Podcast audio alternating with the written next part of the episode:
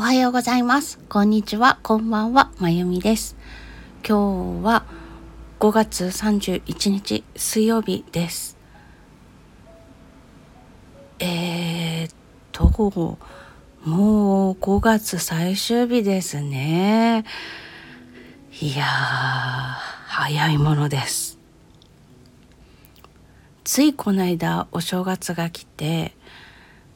そしてきっとあっという間にもう年末だねって言って笑ってるんだろうねなんていう会話をしたような気がするんですけれども 本当にそんな勢いです。毎月毎月あれ昨日お正月じゃなかったっけ？って思いながら月が進んでおりますそして私が住んでいるエリアはギリギリまだ梅雨に入らないで我慢しているような曇り空でございます。降るなら降っちゃえよって思うんですけれどもまあ通勤時間はね降らない方がいいかななんて勝手なことを思ったりとかもします。皆さんがお住まいのエリアはいかがでしょうかさて今日も声日記お付き合いください。えーと月曜日は何をした？月曜日ってもしかしたら夜声日記の収録したのかな？会社のお仕事をしましてあとうんと自宅のそばじゃない方の教室の発表会が7月にあるのでそれのことも含めた講師会がありましてお教室の会議の方に参加しました。それからあとお仕事のことで相談に乗っていただいている方々とのミーティングがありました。1日に2つもミーティングあるのって初めてかもしれない。ちょっと楽しかったです。そしてそのお仕事のことで相談に乗っていただいている方とのミーティングの中でまたえらい気づきがあったりとかしたんですけれども、うん、あ偉いって立場が偉いとかじゃなくてね、うん、なんとなく私の中でツイッターでお昼に動画を演奏動画を公開してるんですけどそれの種類を前までピアノ演奏だけだったんですが楽器他の楽器も登場させたりとかオンラインサロンあの10分でも5分でもいいから自分の時間を持ってリラックスしていただいて元気になっていただきたいなっていう目的で開いたオンラインサロンがあるんですけれどもそこで流す動画の視聴版みたいなのも流したいなと思ってで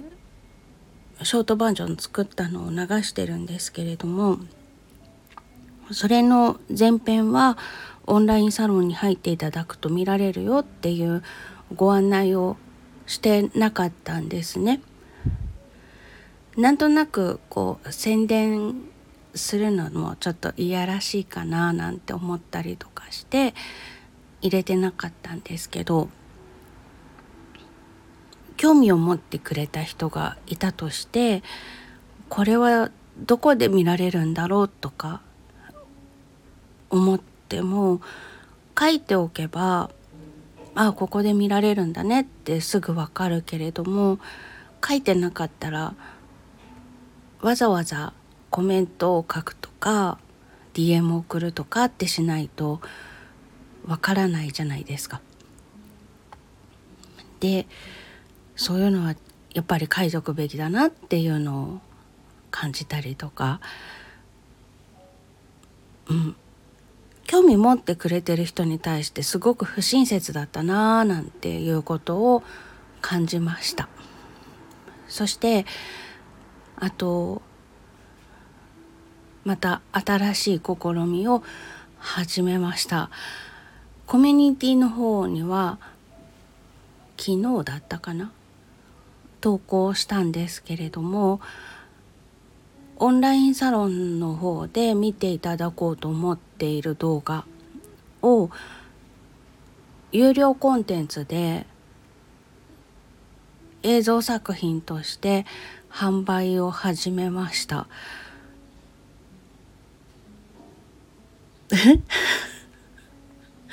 映像を単品で販売するっていうのが初めてのことだったので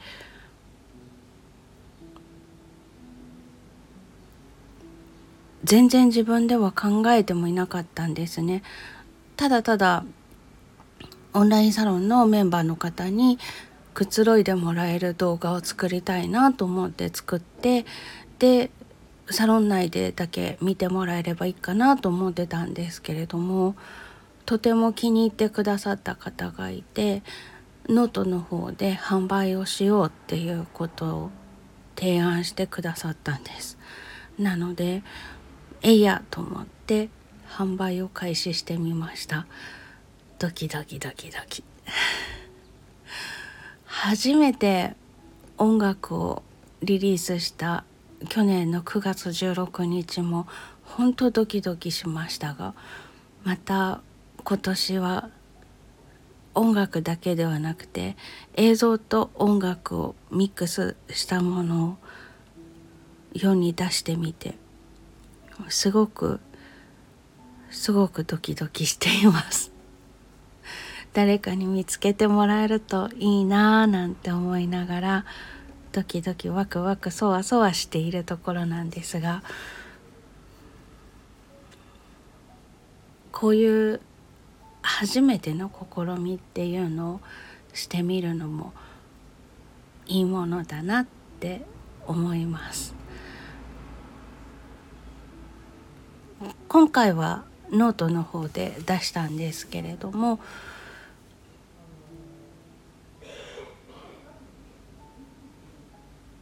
いろいろと調べてみて広くこの動画を拡散する能力があるような媒体というのが見つかりましたらそちらにも出してみようかななんて思ってます。前に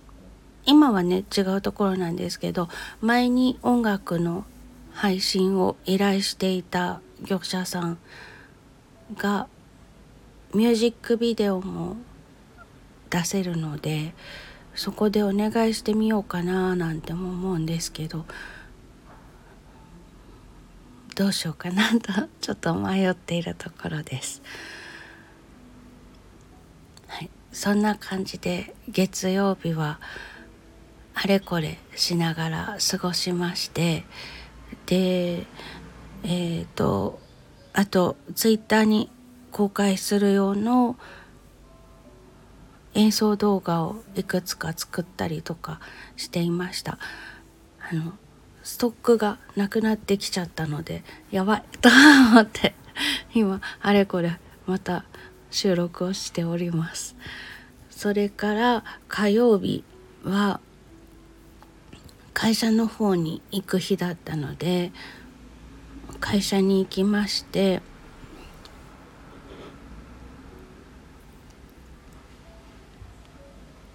特段何もなかったかな？で帰りにあの浅草のかっぱ橋道具街の商店街のところにあるハンドメイドの委託販売をしてくださっている店舗のところが契約が6月3日で切れるのでちょっと前倒しであの重機とかを撤去させてもらいに行きました。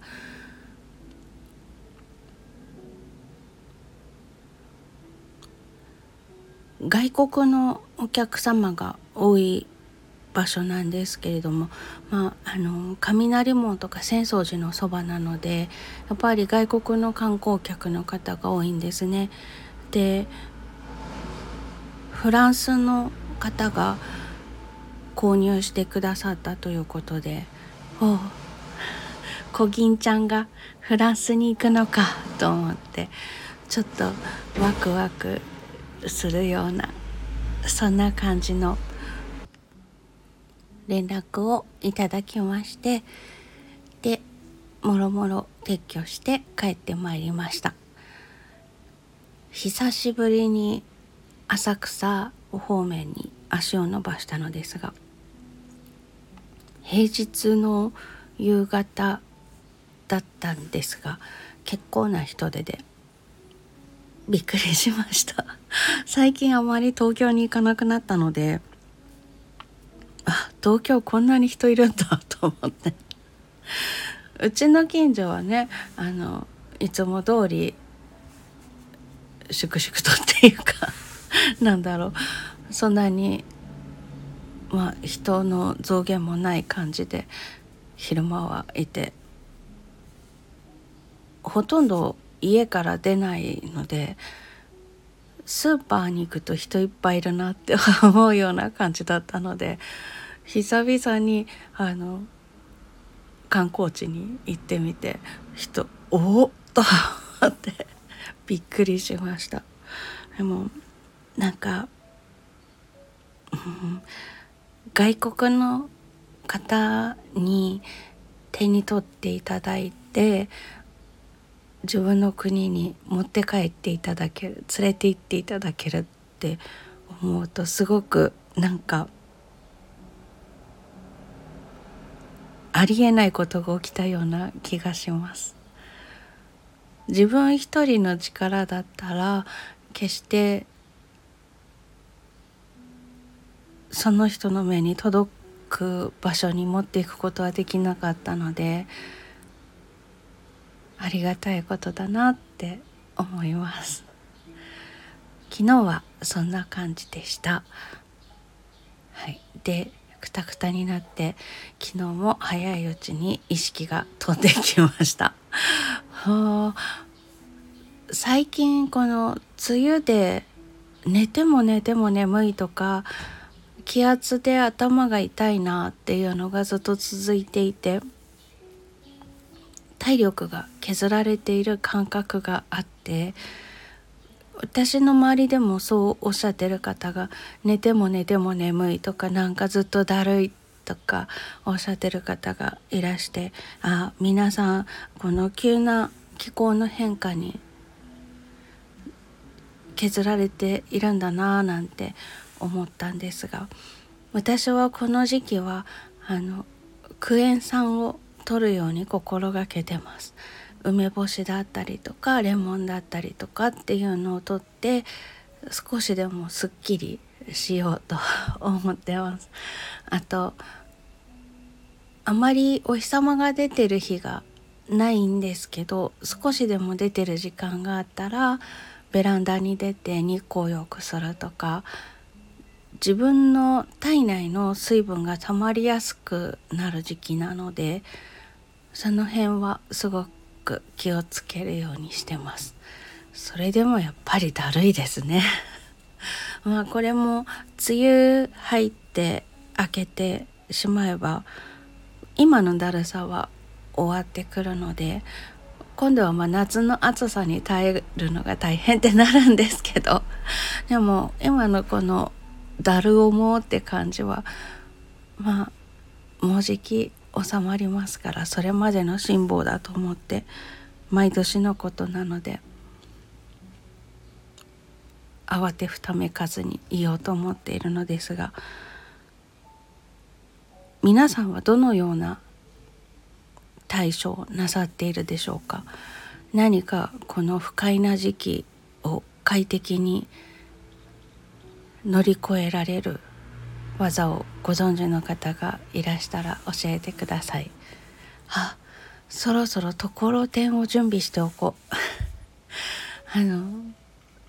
関東のところてんは酢醤油でいただくんですね。なのでこのぐらいの時期になるともうちょっと後かなもう夏になるくらいかなところてんが食べたくなってきます。夏は本当お酢を多用しますね。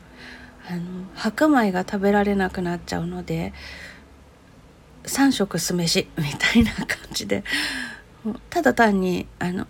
お酢を白米にかけて混ぜるだけなんですけどあのお寿司屋さんの酢飯みたいな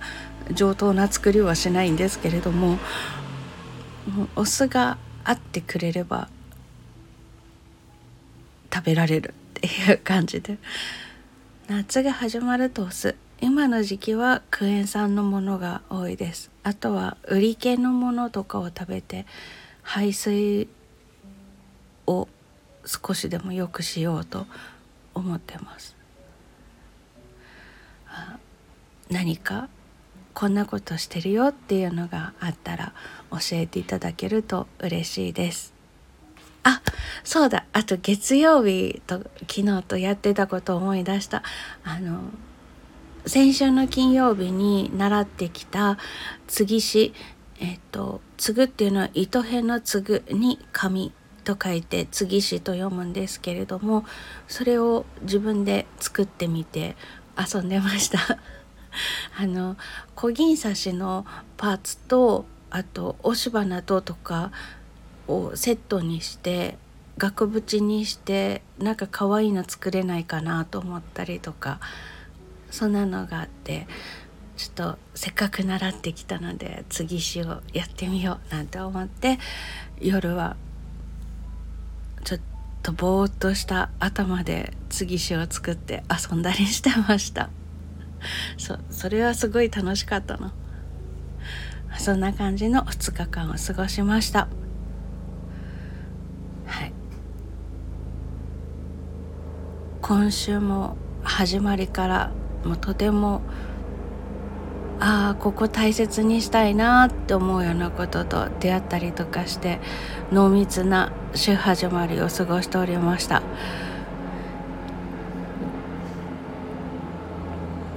1週間ちょうど真ん中のあたりに来ました。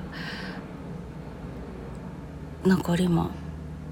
楽しく過ごせたらいいなと思います。ひとまず今日一日素敵な日になりますように最後まで聞いてくださってありがとうございます。それではまた。